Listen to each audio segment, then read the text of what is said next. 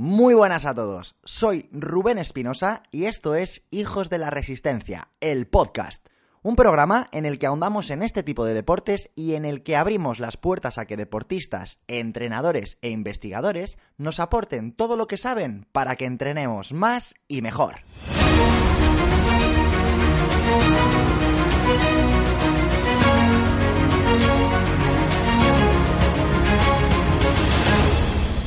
Muy buenas a todos, ¿cómo estáis? Bienvenidos una semana más a la que va a ser la segunda parte de esta entrevista tan apasionante que empezamos hace exactamente siete días con el tres veces campeón del mundo, tres veces campeón de Europa, dos veces eh, subcampeón del mundo también, el gran Dani Molina, una persona que ya nos ha demostrado que a nivel deportivo su, su trayectoria, su carrera y su palmarés es absolutamente intachable pero que tiene aún mucho que demostrar como humano, como persona, y que hoy nos va a dar respuesta a esas preguntas más personales que, que, tenía preparadas para él. Así que no me voy a enrollar mucho, pero antes de dejarte con Dani, sí que quiero recordarte dos cosas. La primera, si realmente te gusta y te aporta este programa, la mejor forma de apoyarnos es compartiendo y dejándonos tu opinión en un comentario, ya sea en Apple Podcast, ya sea en Evox, ya sea en Spotify. Y si además quieres estar al tanto de todo el contenido que tenemos preparado para ti, lo único que tienes que hacer es entrar en la web www.rubenespinosa.com y suscribirte a nuestra newsletter Hijos de la Resistencia. Y ahora sí, eh, no me voy a enrollar más, lo prometido es deuda, os voy a dejar con la segunda parte de la entrevista a Dani Molina. Disfrutadla porque no tiene desperdicio. Os dejo con ella.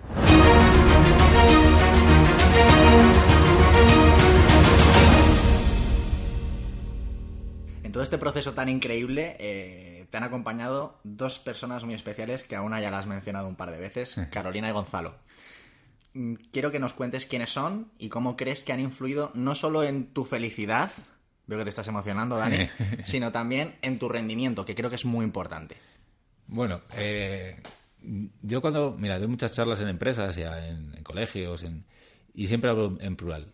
Yo o nosotros, eh, esto es un equipo de muchas personas que componen un equipo que hacen que Dani Molina gane.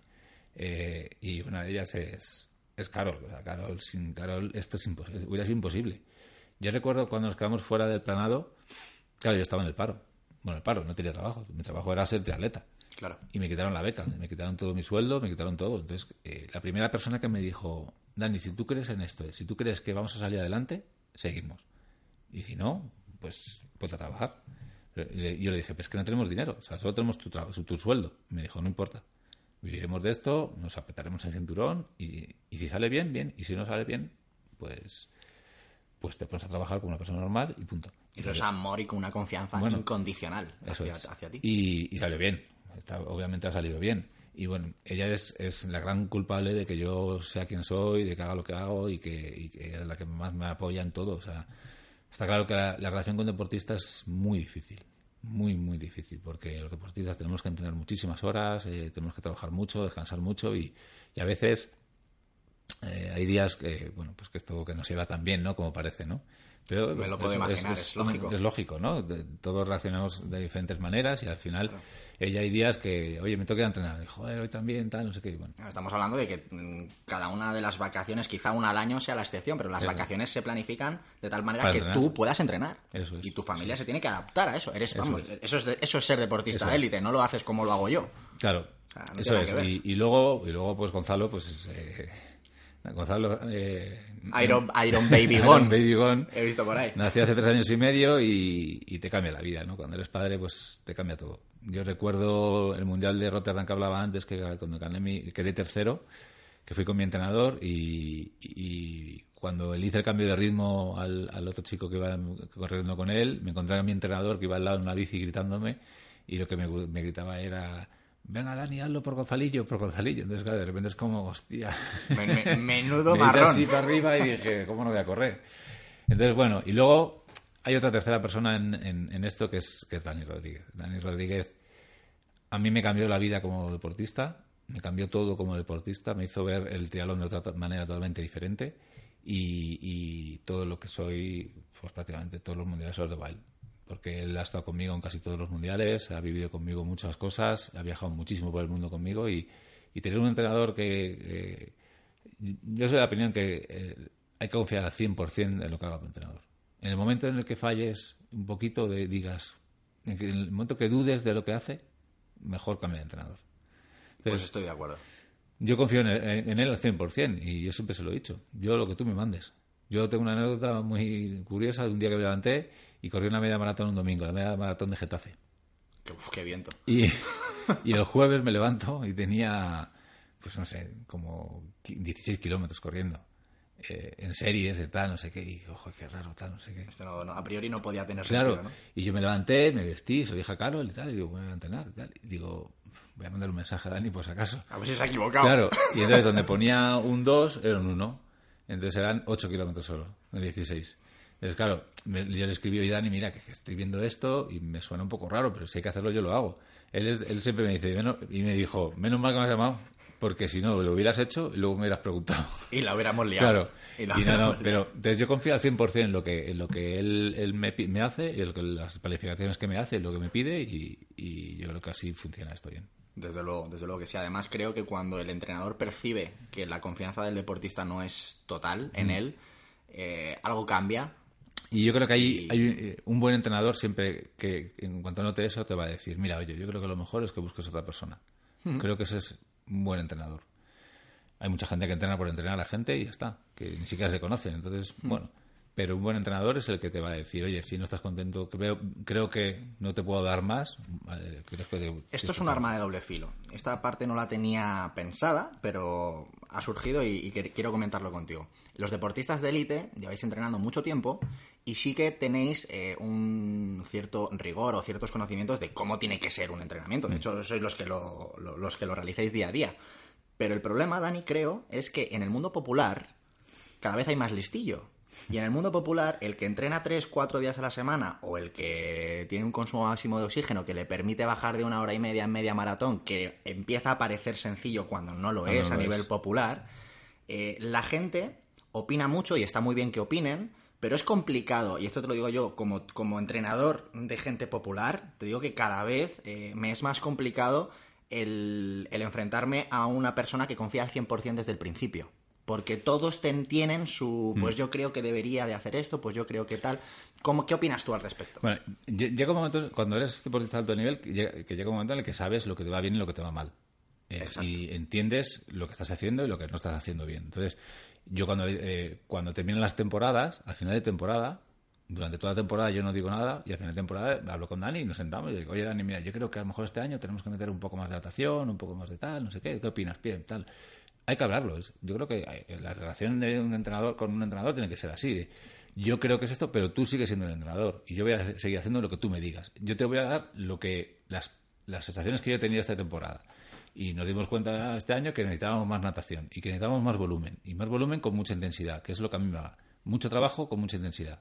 Entonces, eh, a veces lo que se llaman los, los kilómetros de bas- basura, ¿no? De Eh, hacer sí. por hacer. Sí. Bueno, pues el hacer por hacer a mí me supone eh, tocar el agua y, y hacer 1500 de agua y sentirme bien. Y salir a montar en bici una hora, hora y media, pero sentirme bien. Entonces, pero sí que es verdad que, que se nos ha ido un poco de las manos el tema de, de los entrenamientos. Eh, todo el mundo sabe en, O sea, triatlón. tú tienes una visión a largo plazo. Tú me estás Claro. diciendo que cuando termina la temporada, te sientas con Dani, tu entrenador, y te pones a negociar cómo creéis Que va a ser la los dos siguiente. que tienes a la siguiente. Pero un popular te coge tres meses Sí, sí. y te- y te manda a paseo o sí, no. sí, o no, claro. Entonces, Pero es. Yo creo que, lo que decía, creo que se nos ha ido un poco de las manos. Creo que, que, que- que Internet también ha hecho mucho daño. Todas esas páginas de Internet, de, de Facebook, hacen mucho daño. De entrenarte para un triatlón en dos semanas, o en cinco días, o en, o en cuatro, o en un ciclo de 12 semanas.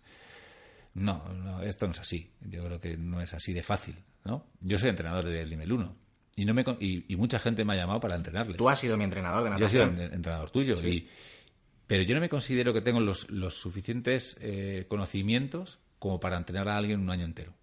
Y tengo y, y podría dedicarme a entrenar a gente, porque tengo much- he tenido muchísimas llamadas de gente que quiere que le entrene. Y les he dicho, mira, yo no te voy a engañar. O sea, yo podría copiar un entrenamiento de internet y mandártelo. Y decir, haz esto. pero yo no me yo creo que eso es engañar a la, a la gente. Entonces, yo no me considero que tenga los, los suficientes conocimientos como para entrenar a alguien durante una temporada completa.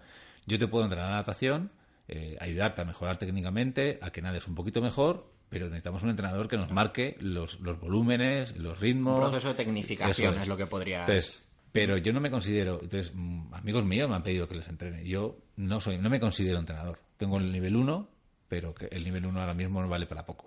Pues es un ejercicio de humildad y de honestidad que hoy en día no todo No el mundo hace. Así que felicidades por ello. Volviendo un poco al tema ácido de las Olimpiadas.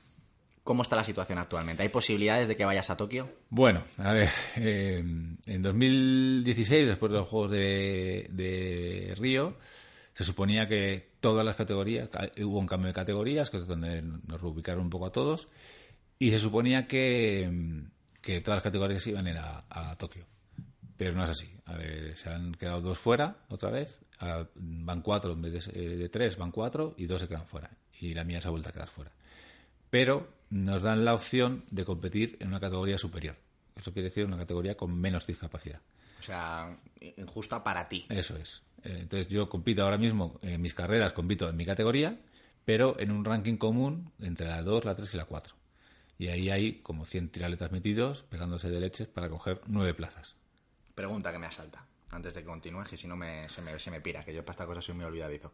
Em, ¿La marca mínima que tienes que hacer para clasificarte ya está conseguida? No. ¿O, o te comparan con esas personas también No, para...? no. Hay, lo como decía, hay, hay un ranking común de, de las tres categorías. Entonces, lo que se hace ahora es, eh, antes había salidas individuales por categoría. Se salían la 2, la 3, la 4 y la 5. Ahora lo que salen es la 2, la 3 y la 4 juntos. eh, y entonces ahí llegas eh, en el puesto que llegues de esas tres categorías. En el puesto de tu categoría, el primero, y en el, en el global, el séptimo, por ejemplo. Y puntúas. En un- una- una- hay una puntuación. Las Copas del Mundo van en un pun- unos puntos, las Copas de los- las series mundiales otros y el mundial otro. Entonces tú vas pun- puntuando, sumando puntos en un ranking. Y en ese ranking tienes que estar para ir el, entre los nueve primeros.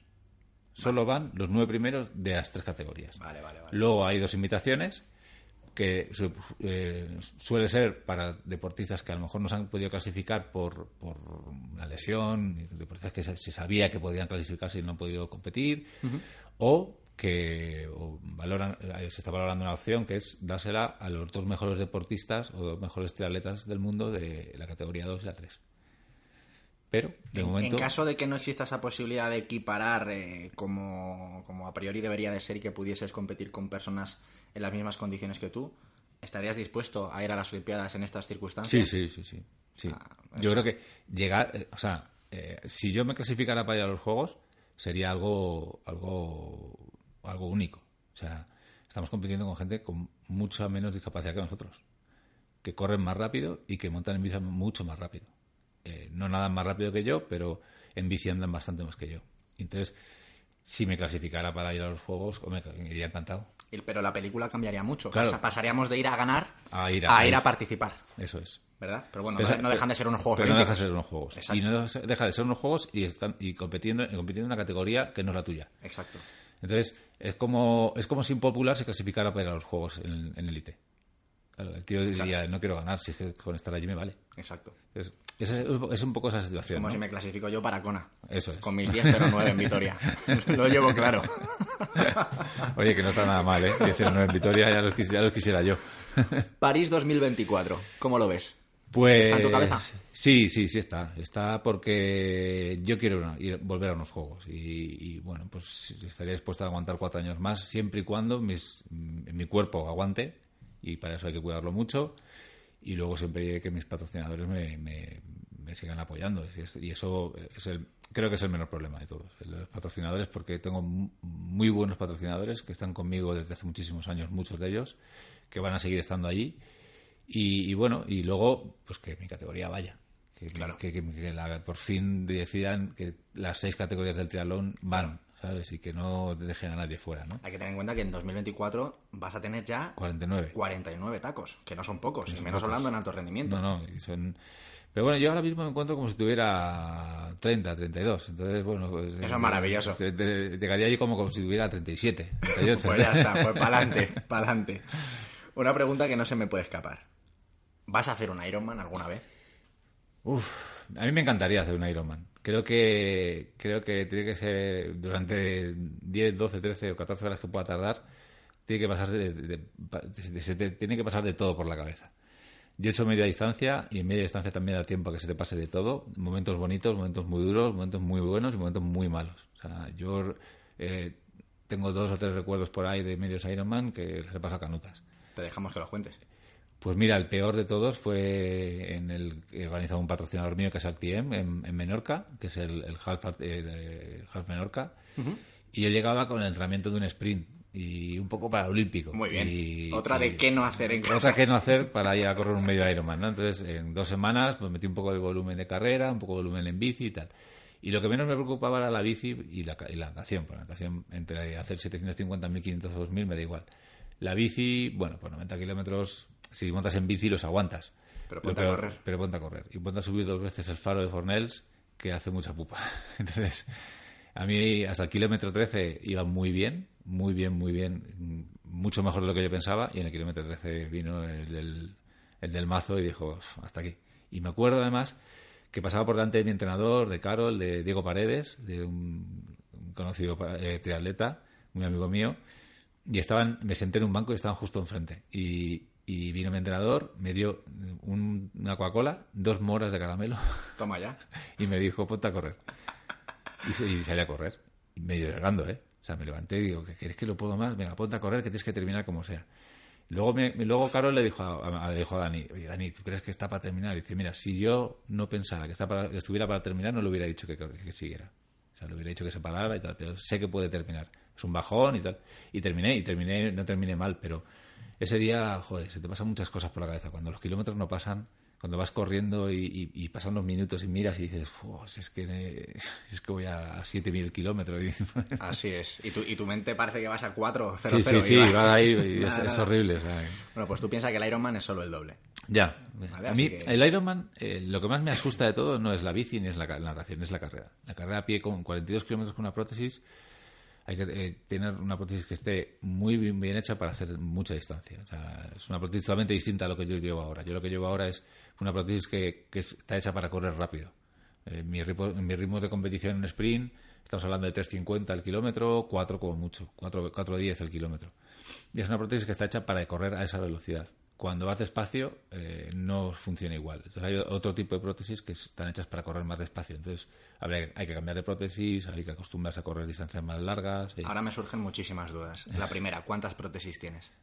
no sé, ahora mismo, pues tengo dos para correr, tengo cuatro de bici, dos para esquiar, una para esquiar en agua, otra para bañarme, dos para andar. ¿Y las prótesis de Dani Molina son como mis camisetas que tengo muchas y siempre uso las mismas? Al final siempre usas la misma. Sí, ¿no?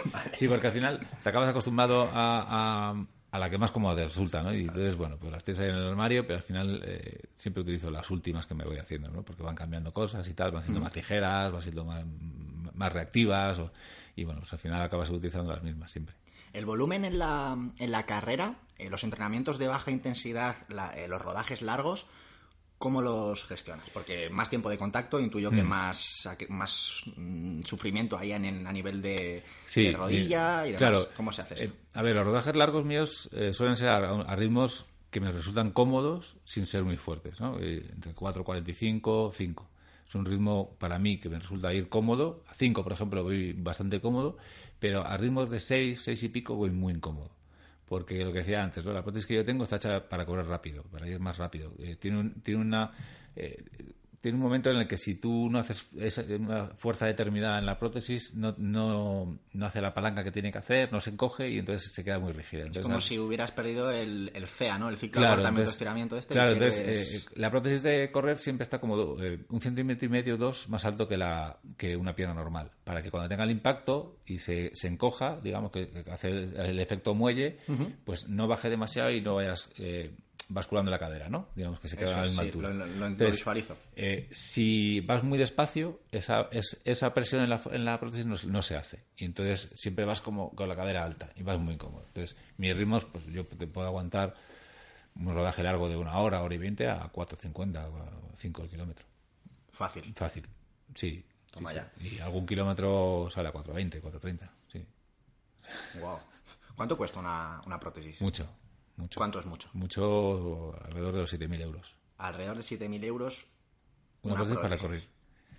Y la de bici no tiene precio porque está hecha para mí solo. O sea, está hecha, es una prótesis que me hicieron, me hizo mi ortopeda solo para mí, que es todo carbono, fibra de carbono, no tiene va la, cala va incorporada en la prótesis, no lleva un pie con una zapatilla de bici, sino que va incorporada en la cala. ¿Y esa es la que utilizas en triatlones? Esa es la que utilizo en triatlones. ¿Y cómo haces la transición? Si no puedes desanclar la prótesis. Sí, sí llevas la cala puesta en la, ah, prótesis y enganchas el pedal. Yo utilizo unos pedales que son los, los Speedplay, que llevan una cala especial, y dices, eh, yo engancho ahí y suelto, y luego, luego ando con eso. Eh, ando apoyándome en la bici, porque no se puede andar con eso. Claro. Es un poco complicado. ¿Te tienen que ayudar en las transiciones? No, no. Antes, antes sí que nos dejaban eh, tener un handler que llamaban ellos, que era Carolina. Eh, nos ayudaban a, cambiarnos en el opreno, a ponernos el casco, tal, no sé qué, pero ahora ya no. Ahora es todo solo. Genial. Dani, ¿alguna anécdota con las prótesis? Esta es la típica pregunta que digo, a ver qué me dice. Me va a decir, no, pues nada, pues pasamos, pero yo qué sé. ¿Te has dejado alguna vez una y has llegado allí? Yo no, pero tengo un amigo que sí que se la dejó en un taxi justo, antes, justo antes de irse a los Juegos de Río. Y bueno, tuvieron que volverse locos para encontrar al taxista con la bolsa de la prótesis y tal. Ah. Y luego lo único que yo siempre viajo con ellas. Siempre. tengo una mochila donde me caben las dos y a todas partes del mundo voy con esa mochila con las dos prótesis. Nunca las facturo, nunca las meto en la maleta de la bici, nunca las meto en ningún lado. De hecho, cuando llego al, a la puerta del avión y a veces que no, hay, no cabe el equipaje, me la quieren meter en bodega, les digo que no, que, les explico lo que llevo y que tienen que ir conmigo y al final siempre, siempre, siempre van conmigo. Es un poco trasto porque al final pesan y la mochila con la ropa, el, tal, no que te ahorras. Pero claro, eh, es lo que siempre digo, eh, si te pierdes una bici, alquilas una y compites, si te pierdes las zapatillas también, pero si pierdes las prótesis ni corres ni... yo me estoy imaginando la cara del taxista cuando va a coger a ese segundo cliente, cuando mira hacia atrás y ve que hay una prótesis de una pierna ahí, es como, ¿en serio? Dios mío.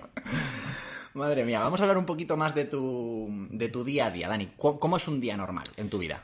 Bueno, mi vida ahora es, eh, es tengo un, horario y es que yo me levanto por la mañana, eh, doy desayuno a Gonzalo, le visto, le llevo al cole y a partir de ahí yo empiezo a entrenar.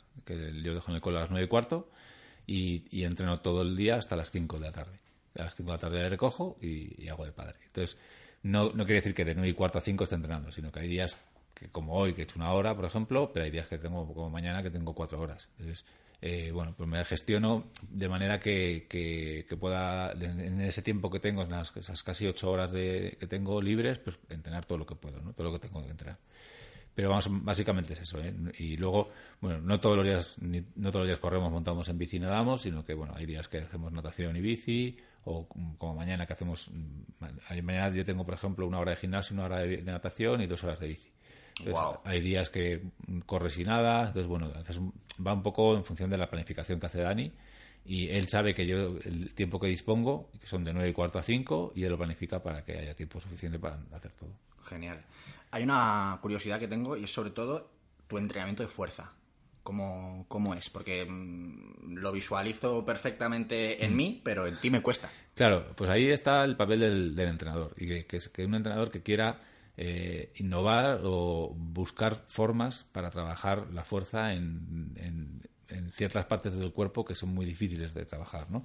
Cuando tú no flexionas una rodilla a más de 35 grados, es muy difícil trabajar un cuádriceps, por ejemplo, ¿no?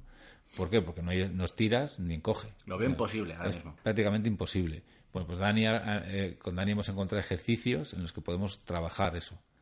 Con la prótesis de correr, haciendo ejercicios de mucha propiocepción, mucho trabajo de equilibrio, mucho trabajo de fuerza con, con Dani supongo que escuchará esta entrevista. Seguramente. Así que que sepa que es el siguiente, porque tengo muchísimas preguntas para él. muchísimas. Pues ya se lo diré porque estará encantado seguro. ¿eh? Porque Dani es una persona que le encanta eh, investigar, le encanta ver cómo podemos sacar un segundo más de carrera, un segundo más de en bici, un segundo. Aquí, eh, aquí todo suma, ¿no?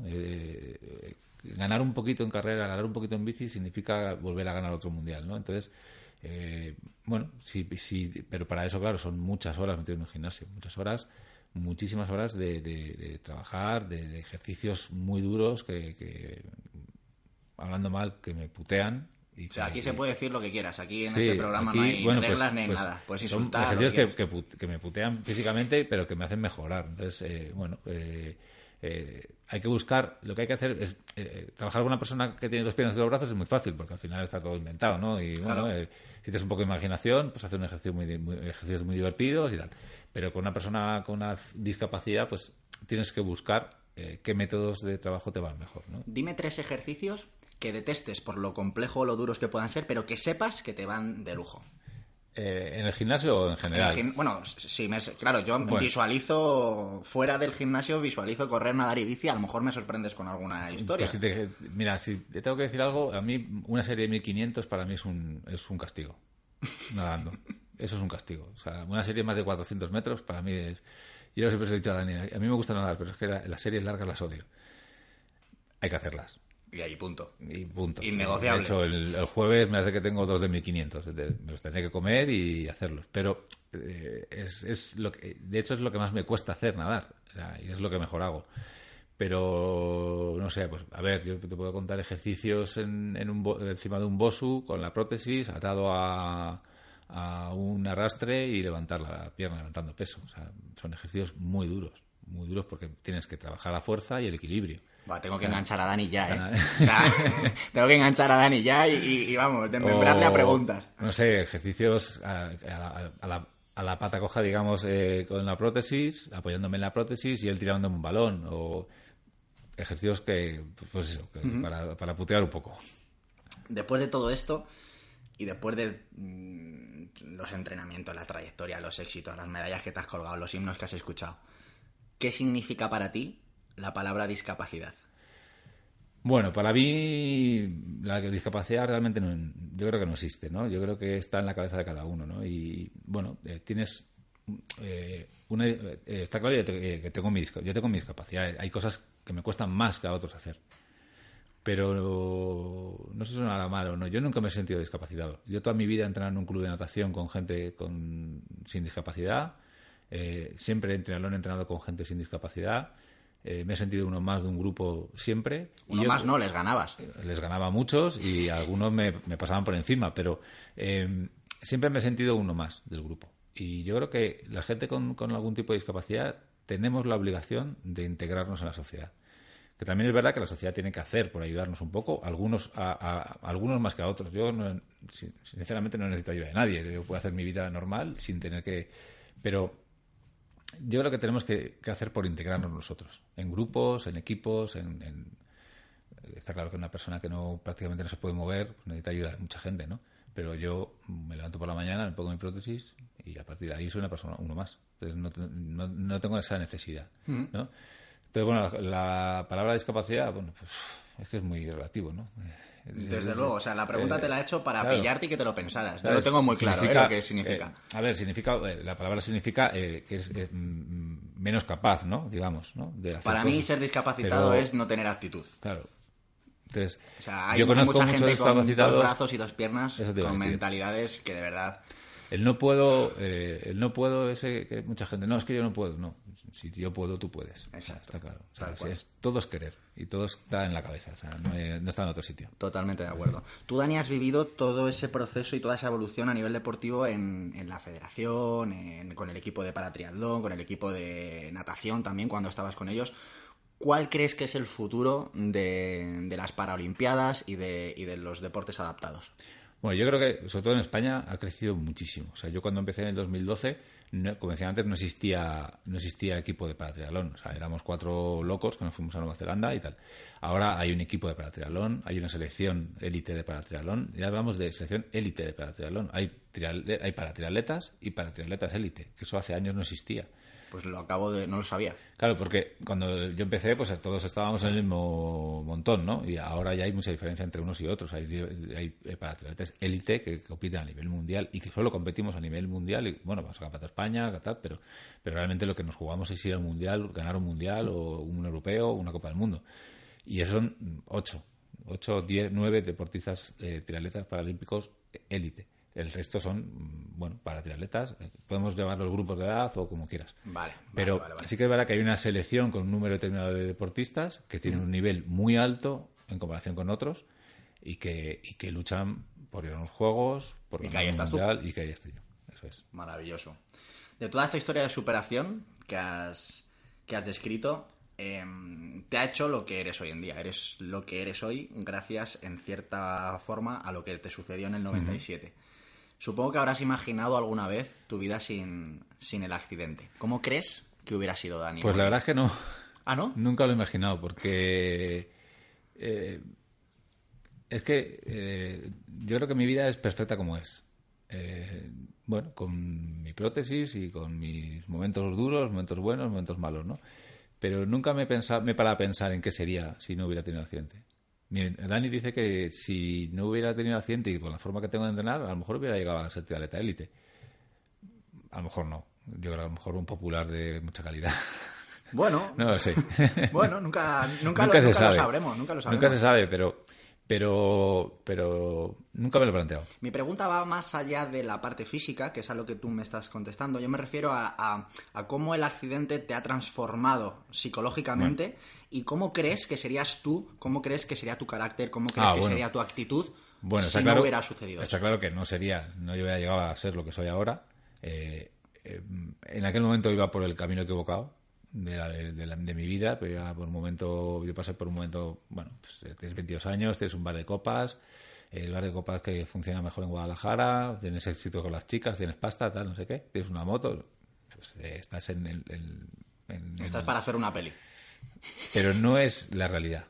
O sea, eh, yo creo que hay- llega un momento en la vida en el que hay que plantearse qué quieres ser en el futuro. Y con 22 años, pues no te lo planteas. Pero yo iba por el camino equivocado porque pensaba que lo tenía todo hecho y todo resuelto. Y no es así. Entonces a mí el accidente, pues como que me colocó, en- me, me- me colocó en mi sitio, ¿no? Me dijo, chaval, la vida no es así, sino que es así. Y esta es tu vida de ahora y planteate que hay que salir adelante. Y no sé, yo creo que no, no sé lo que sería. Seguramente pesaría 20 kilos más que ahora. Eh, Hostia, serías mi cliente potencial. Sería, ya te digo, y sería... Pues, que no se ofenda a nadie en casa, por favor. no sé, no sé lo que sería, la verdad, pero eh, no me alegro. A ver, eh, muchas veces lo digo, que, para mí el accidente cambió mi vida y la cambió para mejor, incluso teniendo que llevar una prótesis todos los días. Pero yo no cambiaría mi vida de ahora por la de antes. O sea, yo mi vida ahora es perfecta como es. Desde Y- luego. y creo que mucha gente daría mucho por tener una vida como la que tengo yo. Y no es por mm, darme la de nada, sino que muchos deportistas les encantaría dedicarse al deporte todo el día. El 85% de la población, Dani, y estos son datos veraces, eh, vive disgustada con, el trabajo que, tienen. Eso es. Yo creo que. Mira, yo pasé, pasé dos años de mi vida, eh, trabajé durante siete años en una empresa aquí en Guadalajara, de, de los cuales cinco fueron bueno, eh, maravillosos, eh, me pagaban muy bien, me trataban muy bien, trabajaba muchísimo, pero trabajaba en lo que me gustaba. Dos fueron horribles. Me pasé dos años de mi vida sin hacer nada. Nada. O sea, nada es llegar a una mesa, sentarte y estar ocho horas mirando un ordenador. Eso es todo lo que hacía. Todos los meses se me pagaban, me daban mis dietas, mis tal, no sé qué. Pero llegó un momento que dije, yo no quiero esto. O sea, yo no quiero esto en mi vida, yo necesito salir de aquí. Y me arriesgué y salí de ahí y me la jugué y dije, mira, quiero ser triatleta paralímpico, quiero ser profesional y me la juego. Si me sale bien, bueno, si me sale mal, pues la he cagado y tendré que empezar de cero. Y salió bien con la ayuda de Carol, de mucha gente. Pero yo siempre digo que hay que dedicarse, que lo que hagas que te haga feliz. O sea, que te levantes por la mañana diciendo, joder, qué guay. me voy Con a-". ganas. Con ganas. No, yo te digo que te levantes por la mañana y te digas, qué guay, me voy a trabajar ocho horas. No, bueno, pero por lo menos que te haga feliz, por lo menos que te haga... Yo casi que sí, ¿eh? A las cinco y media como un reloj, todos Yo los sí. días. Yo me levanto pero, a las pero como siete. un puto animal, ¿eh? Que Sí, yo me levanto y me lo, me lo como. Yo me, levanto, yo me levanto a las 7 todos los días. A las 7 suena el despertador, me despierto, tal, me levanto, le doy desayuno a mi hijo y, y me voy a hacer lo que me gusta, que es entrenar. Es es genial. Y que es verdad que hay días que te sientas en el, en el gimnasio, estás en el vestuario, te sientas y dices, joder, otra vez, tal, venga, va. Pero lo piensas y dices, coño, pues es que me pagan por hacer esto. Es ¿Cuánta, gente daría lo que, lo que, que- Es que lo que fuera por hacer lo que hago yo durante una- un mes? ¿Cuánta gente se pondría en mi situación durante un mes? Una verdad como un templo. Que luego no es tan fácil, que luego, eh, que luego oh, cuatro horas diarias, pim pam, pim pam, y aquí, y acá. Desde luego. Pero, hostia, que, que ser deportista profesional yo creo que es un, es un privilegio para muchos. O sea, paralímpicos que vivan del deporte, o sea, triatletas paralímpicos que vivan como vivo yo del deporte, hay muy pocos. ¿Cómo ve Gonzalo a su papá? Pues Gonzalo ve a su papá trialeta. Él- su papá, le preguntas qué hace tu papá, triatlón. Qué Entonces, eh, él ha visto esto desde que nació, Tres añitos tiene. tres añitos y medio tiene y, y él para él es natural, natural y normal. Eh, tengo una frase muy buena que, un día que fui al colegio a recogerle con una amiga que se llama Daniela, su mejor amiga, y fuimos al parque de al lado, y yo iba en Bermudas. Entonces, claro, iba con, con la prótesis que se me ve perfectamente y tal, y, y entonces la niña le preguntó, ¿y tu papá por qué lleva eso? Y él le contestó, es que mi papá es así. Qué grande. Entonces, claro, que un niño de tres años te diga, es que mi papá es así, Punto, no hay más que hablar. punto. Es que es la, es la respuesta perfecta a cualquier pregunta. Totalmente. que yo creo que ningún adulto daría. O sea, ningún adulto diría, no, es que él es, no, mi papá es así, porque él lo ha visto desde que ha nacido. Sí, cuando dice así, dice así como el que es moreno, como el que Eso es, tiene es los rubio, ojos el verdes. largo, ¿sabes? Exacto. es así y ya está. Y ve de la misma manera a, a otras personas que puedan tener eh, otra característica, y supongo que tú conocerás a muchísima gente, muchísima Mm. Sí. gente de, de- de triatlón y demás, ¿cómo les ve él a, a ellos? Pues lo ve muy normal, porque cuando hemos ido a otras carreras, y a, otros, eh, a Campeonatos de España o, o a otras pruebas que ve gente con, con prótesis y tal, no sé qué, como está acostumbrado a ver las mías, pues no, les, no le llama mucho la atención. Entonces, es, eh, esa es la normalidad total de estas cosas. O sea, un niño que ha visto esto desde que nació y para él es normal. Para otros niños de fuera no es normal, pero es que es lógico que no sea normal. Pero esa, es- a, a veces ese afán de los padres de no de no dejar preguntar, ¿no? Eh, niño, no preguntes. Niño, no mires. Sí, no, sí, pues sí, que mire y pregunte, si no pasa nada. Joder, que es mejor que mire y pregunte, que sepa por qué está esto. Y además, eh, yo encantado. Yo, mm, yo llegaba al calor y en vez de abril-mayo voy en Bermudas hasta el mes de octubre. Y voy al corte inglés o al centro comercial y voy en pantalón corto. Y los niños me miran, y claro que me miran. Porque gracias a Dios no hay millones y millones y millones de personas con prótesis, sino que somos muy pocos. Y entonces los niños miran y preguntan, mamá, ¿qué es eso? ¿Niño? No, tal. Pues no. Y yo un día le dije a su madre, déjale que pregunte, si no pasa nada. Si no, no, es que, por, es que le, me pone un apuro. Digo, pero apuro ninguno. O sea, yo le digo, mira, es una prótesis, eso sirve para andar, tal, soy un pirata. O sea, y al final, pues el niño, ah, qué guay, tal, cómo mola. Y ya está. Qué genio, qué genio. Dani, la alta competición, antes o después, se, se va a terminar como, como a todos los deportistas de élite. Por desgracia. Por desgracia. ¿Qué va a ser de, de ti una vez que termine esta etapa de tu vida? Pues no lo sé, mira, eh, me encantaría hacer, seguir haciendo deporte toda mi vida. Eh, ya, bueno, pues al nivel que sea. Y me, me gusta mucho dar charlas, ¿no? A empresas, a, institutos, en colegios y tal. Creo que es una forma muy bonita de ganarse la vida y, y que es un- algo que se puede, de lo que se puede vivir, ¿no? Sobre todo en empresas y charlas de motivación, de coaching y tal. Y bueno, yo tengo mi carrera de arquite- de arquitecto y ¿por qué no volver a trabajar en la empresa en la que yo estaba, que es uno de mis patrocinadores ahora y que siempre me han dicho que si algún día quiero volver, que ahí tengo mi sitio y que, eh, Las un, puertas que un hueco, un hueco encontrarán. O sea no lo sé. Quieto no vas a estar. No, que no voy a estar. Dani, para ir cerrando ya la entrevista, que me fastidia, que lo sepas. em, ahí fuera hay muchas personas, quizá a nosotros nos suene raro porque se- seguramente tu círculo pues sea un, un círculo que has elegido tú, que has trabajado tú y, y no vivas rodeado de, de personas que no son felices con lo que hacen, con, con lo que les haya podido pasar. Pero hay mucha gente fuera que o está pasando una situación complicada por, a nivel laboral eh, o incluso a nivel físico por, por- por problemas que hayan podido tener. Me gustaría que les mandases a todas estas personas que tengan una discapacidad, sea física o sea una falta de actitud o una falta de moralidad, por lo que sea, ¿qué les puede decir una persona como tú? Yo les animaría a que salieran de casa. Eh, a- sobre todo que hicieran deporte, si quieren, ¿no? Y si les apetece. Yo creo que siempre digo que una persona que hace deporte es una persona feliz, mucho más feliz. Eh, bueno, que salgan de casa, que salgan a correr, que salgan a la calle, a pasear, a andar, que no se encierren en casa. Eh, Estar en casa metido es muy duro. Y eh, tener una discapacidad para mucha gente supone un- algo muy duro, ¿no? Muy complicado. Al final, pues no, no lo es tanto, ¿no? Yo creo que es saber llevarlo. Y creo que la mejor forma de hacerlo es no estando en casa, sentado en un sofá diciendo, ¿por qué a mí no a otro, no? Pues porque a ti, porque te ha tocado. Y ya está. Eh, nos ha tocado y a algunos les toca la lotería y a otros nos toca otras cosas. Y hay que saber as- asimilar lo que te toca. Y esto es, lo primero es, yo cuando voy a ver a gente que, que, que te ha pasado por algo parecido a lo mío, siempre les digo lo mismo, mira, esto es para toda la vida.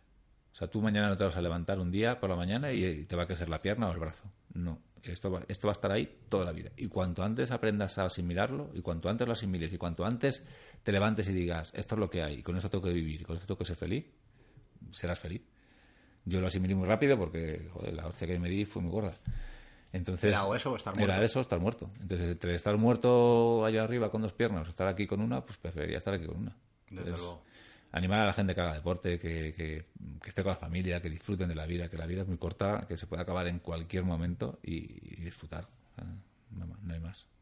Dani, tío, muchas gracias. Muchas gracias por dejarme venir a tu casa, por tratarme así y el día que llegue Tokio, Tokio 2020 y te vea por la tele, diré, a ese tío le he entrevistado yo, a ese tío le he entrevistado yo y me ha dado clase a mí de natación. Esperemos, a ver si hay suerte y llegamos y podemos disfrutar de unos juegos. Pero si no, pues, eh, como siempre digo, ¿no? y siempre se lo digo a Dani, habremos aprendido mucho por este camino. Ya hemos aprendido el año pasado, como me decía Dani el otro día, dice, has dado un paso, has subido dos escalones en un año.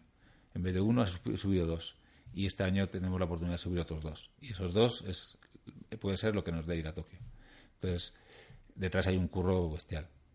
O sea, horas de trabajo que la gente no ve y que eso es lo más, lo más sacrificado, ¿no? pero, pero bueno, con trabajo y con esfuerzo, pues a lo mejor, a lo mejor llegamos. Seguro que sí, no lo dudo. Antes de despedirnos, ¿dónde te pueden encontrar la gente? Bueno, en, todos lados, en redes sociales, en Instagram, que es... Pondré en la eh, descripción de... Sí, que es de Dani-Trialet, no, no, sé lo dejo yo luego referenciado. Eh, Dani Molina en, Facebook, eh, mi página web, eh, danimolina.com y en LinkedIn, en Twitter, en, todo. Perfecto, en la descripción de este, de este podcast vais a tener todos los accesos a sus redes, a su web y demás para que sigáis disfrutando del trabajo de Dani y de lo que va a conseguir este 2020 que entra ya. Dani, tío, muchas gracias, de verdad. Muchas gracias.